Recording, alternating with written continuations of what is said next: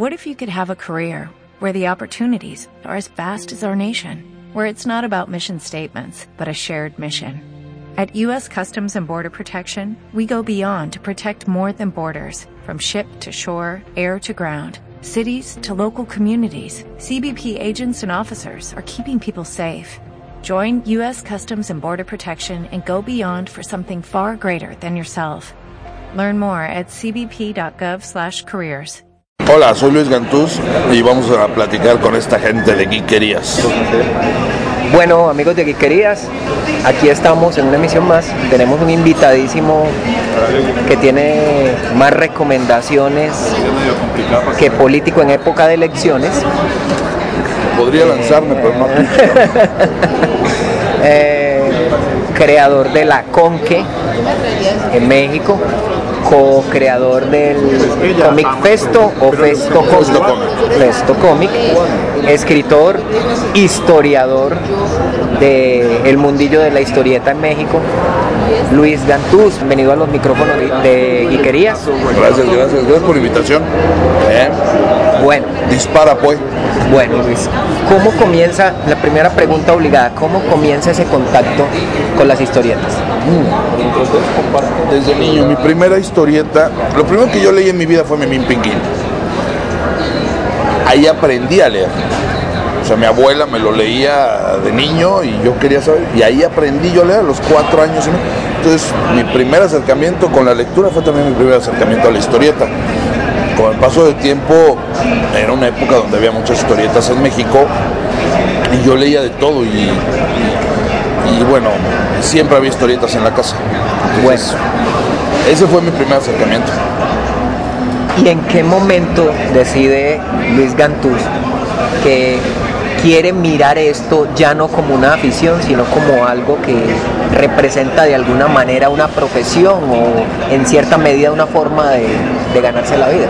Mira, mi primer trabajo en el cómic lo hice a los 17 años poniéndole color a un Ricky Ricón. Que se ponían así sobre, sobre las páginas se le ponía color este, en un papel encerado. Yo creo, yo creo que en el, momento en que pisé Editorial Vid, la primera vez tenía yo como 11 años y vi un mundo así lleno de cómics y como que dije, a mí me gustaría trabajar en esto, quiero trabajar, digo, pensando en que era, para mí en ese entonces trabajar en esto era leer un montón de cómics y divertirte con los personajes. Y sí, sí es así, nada más que es un poco más complicado de lo que parece, pero creo que fue a los 11 años que pisé Editorial Vid y me recibió Paco Jiménez, un monstruote como de dos metros, y me regaló unos cómics de Batman y de Superman. creo que ese fue el momento. Luego de ese momento de trabajo con Ricky Ricón, ¿cuándo sale un primer material tuyo? Lo primero que yo hago es a los 21 años, 20, 21 años, organizar la Conque. Que fue la primera convención de cómics que hubo en México y una de las primeras de Latinoamérica. De hecho, sí, creo que es de las, las primeras que hubo en Latinoamérica. Y ahí me, me convierto en un promotor de la historieta, del cómic. Y durante mucho tiempo fui promotor. Trabajo mío, bueno, te puedo decir que yo traduje Conan en México. Yo escribí artículos para Editorial Vid. Yo escribí para Cinemanía, que era una revista sobre cine, escribía la sección de cómic. Escribí artículos para Generación, otra- o sea, escribía artículos para revistas, escribía, traducía cómics. Eso era como el lo primero que yo empecé a hacer, junto con la Conque. Con el paso del tiempo me convertí en editor y en el 97 publico en México Hellboy. Fue un fracaso, no se vendió. Pero también publico Guerreras Mágicas, que era un manga, que a mí en lo particular el manga no es de mis favoritos. o sea, no- y como no me gustaba leerlo de atrás para adelante, lo flipié y le puse color. Cosa que no hizo muy felices a los japoneses, pero sacamos cuatro números a color y, y como se lee en, el occidente, de izquierda a derecha. Y de ahí, en el 2000, fui editor de un personaje mexicano que se llama El Bulbo, lo saco a la luz, y también de un luchador llamado Tinieblas, ¿El de Capulina? el de Capulina, es Semero, el que sale con la luche, Eh, Sí, claro. el de Capulina. Y después en el 2005 entro a trabajar en Caligrama. Oye, para el 2004 escribí para la revista Mad. Empecé a escribir humor. Y también empezamos a sacar nuestra propia...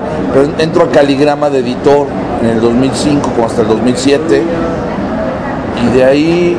Yo siempre me moví más como editor. Mi labor como autor, mi trabajo como autor... En el 2007 empiezo mi blog. De esto es perfecto. Donde empiezo a escribir sobre historieta. Cosas que yo quería decir y, y es de donde sale mi libro, de la increíble y triste historia de la cándida historieta.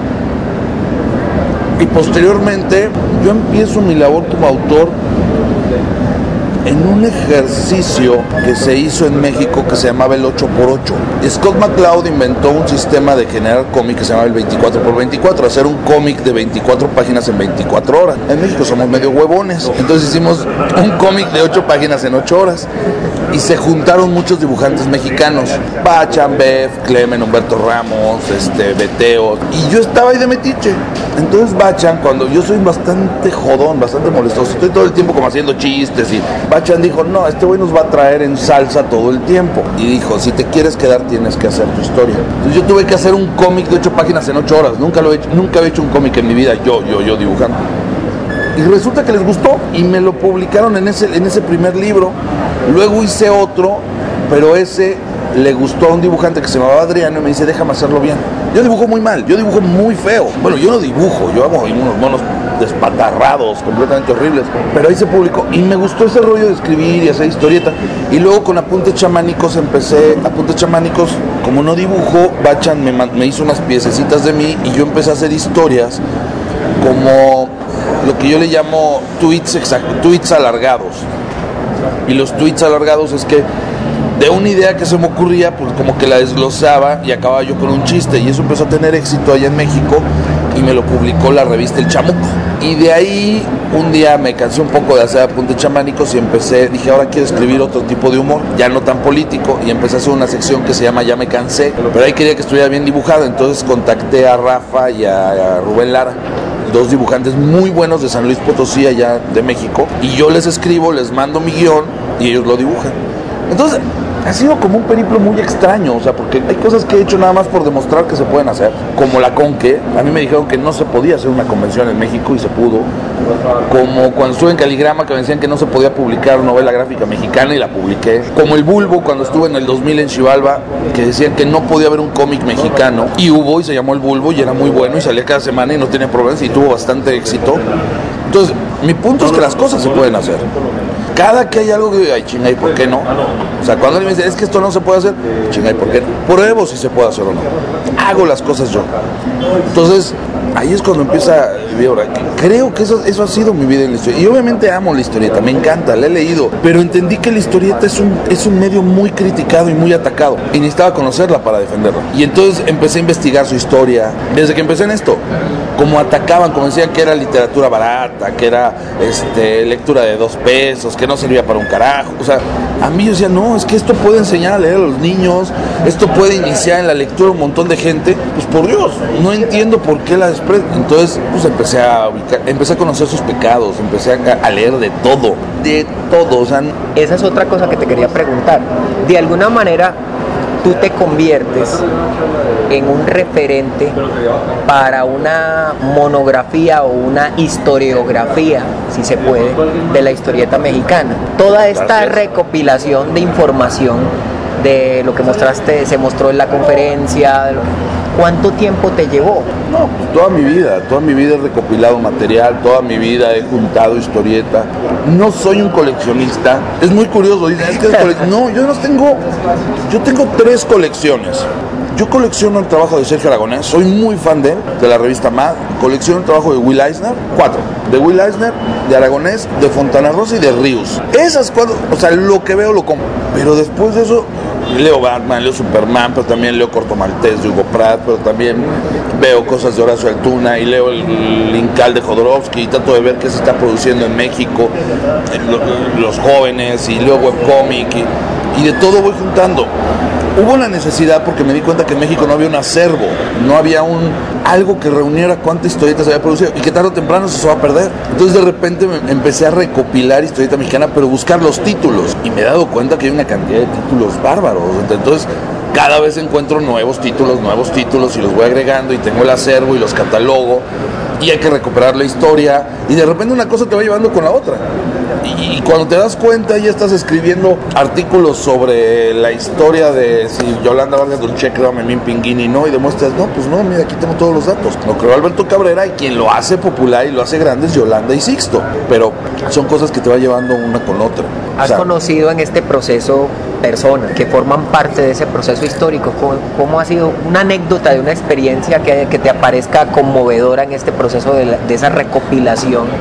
Mira, anécdotas maravillosas los tengo con Stan Lee cuando llegó a inaugurar la Conque y nos iban a dar portazos, o iban a entrar a fuerza porque nos, des, o sea, el orden que habíamos puesto en la fila, el lugar donde se hacía, nos lo regresó. Es que lo tenía que conocer, pero a ver si lo puedo explicar. Era, nosotros hicimos la tercera Conque en el centro de convenciones del Centro Médico Nacional, que es como un anfiteatro redondo, pero que al lado de este anfiteatro hay un hospital muy grande, que es el Centro Médico Nacional de México. Y hay muchas especialidades, hay cardiología, pero es un hospital. Entonces, en este centro de convenciones, yo lo renté para hacer la conque. Y la fila se empezó a formar desde un día antes para ver a Stan Lee. Y la fila le daba la vuelta a una gran explanada, pero todo alrededor por la orilla, y salía hacia atrás. El problema fue que como eso de las 9 de la mañana del día que se iba a inaugurar lo de Stanley, la fila llegaba al hospital. Entonces imagínate que de repente iba un médico, una enfermera y encuentra una fila de gente en el pasillo de un hospital. Y dice, ¿ustedes qué hacen aquí? Dice, estamos esperando para entrar a Stanley. Porque es como kilómetro y medio. Sí, sí, me imagino. Lejos de la puerta. Por supuesto. Era una cantidad de gente bárbara. Entonces lo que hicieron fue regresar a toda la gente y meterla en la explanada. Entonces la amontonaron. Ya no había una fila. había una turba enardecida cuando llega Stan Lee, inaugura el evento, todos quieren entrar. Y eso, bueno, controlar a esa gente fue, no pasó a mayores, fue muy recordado. Todo se controló, pero fue muy complicado. Lo tuvimos lleno.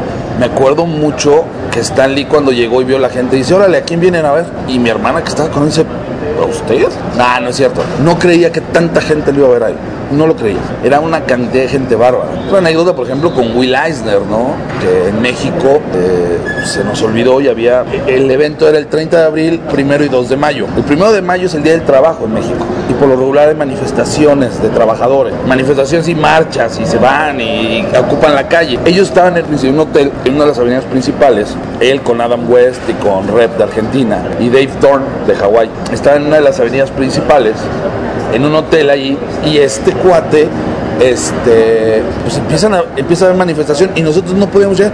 Pero como el primero de mayo que hay en sábado, no pensábamos que iba a haber una manifestación. Y sí hubo, entonces no podíamos llegar por él, no podíamos cruzar la calle de Reforma, que era donde está. Entonces, nos pudimos comunicar, les avisamos. Él lo tomó también, que, se, que estaba en la calle viendo desfilar a la gente así, que agarró y le dijo a Rep, préstame un papel. Y le consiguió una hoja de papel y pone, y escribe en ella, y se sale a marchar. Entonces Rep y Dave Thorne se salen con él y voltean y dicen, ¿qué haces? Yo también me manifiesto. Y veían lo que había escrito en el cartón y decía, cartonista internacional unite. Entonces Will Eisner estuvo en una manifestación en México.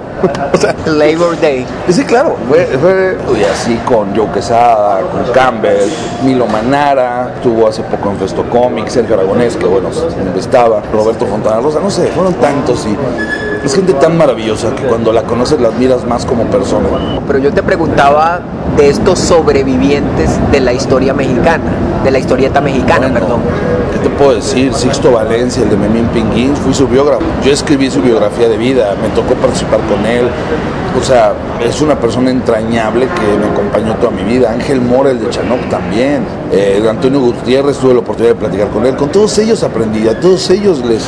mucho de lo que aprendí fue de lo que me contaban ellos, de lo que vi en su trabajo. Entonces, eh, digo, para mí entrañable Sixto, con él conviví muchísimo hasta el final de sus días. Hasta el final de sus días él estuvimos muy, muy, muy, este, muy pegados y bueno, imagínate para mí que de niño mi ídolo, el primer cómic fue Memín Pinguín, acabé siendo parte de la historia y viendo la, historia viva de ese personaje como con Sixto. Esa es una pregunta muy clichésuda, pero te la tengo que hacer. A ver, échale.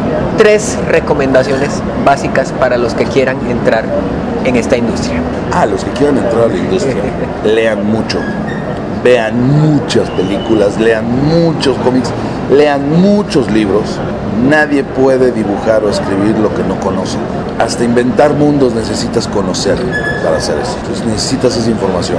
Dos, práctica. Lo que sea que hagas en este medio, practícalo. Aprende de tus errores, mejóralo.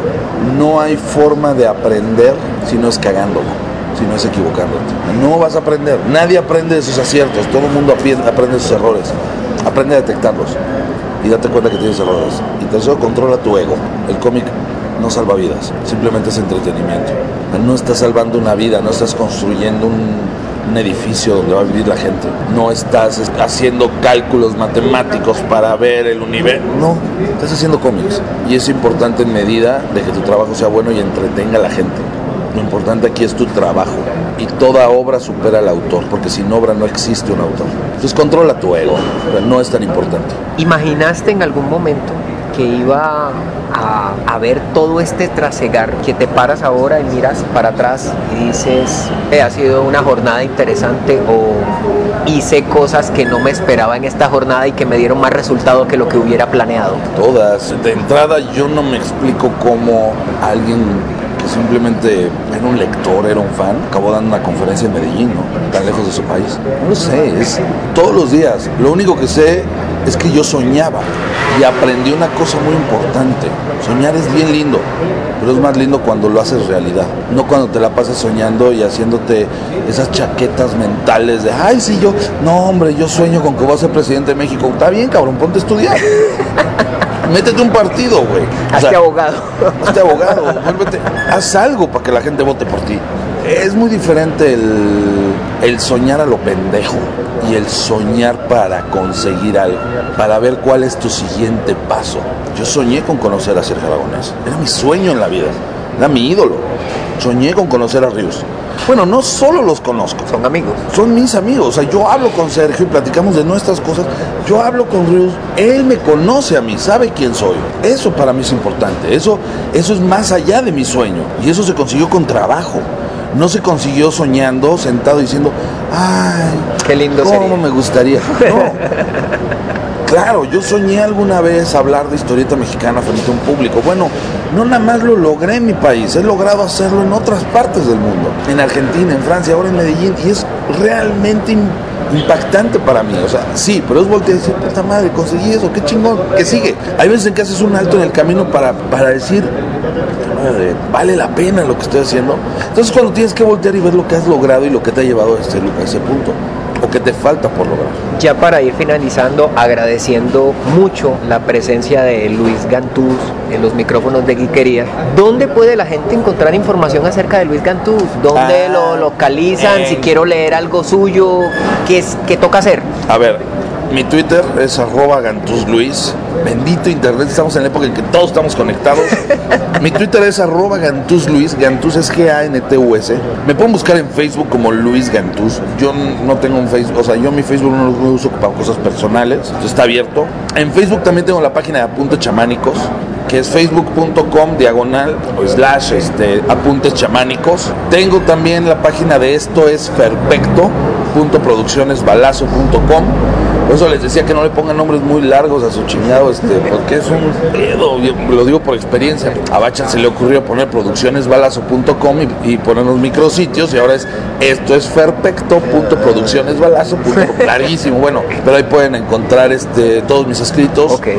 Y si quieren mi libro también lo pueden solicitar. Ahí viene el mail, ahí viene mi mail, ahí viene toda mi información. Pero por esos lados a todo mundo le contesto. De Antus Luis me pueden buscar en Instagram, en Vine, en Facebook, en Twitter y en cualquier otra red social que vaya a salir porque siempre uso el mismo nombre.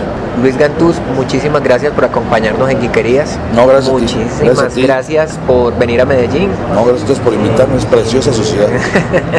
y esperamos que no sea la, última vez. No, para la próxima voy a traer unos amigos mexicanos para armar aquí una, un buen desmadrito con los colombianos. Por lo menos un partido de fútbol. Para los que juegan será interesante. Sí, carajo, malditos comiqueros. Tienen que empezar a jugar fútbol, chingado. Bueno, y Eso es todo.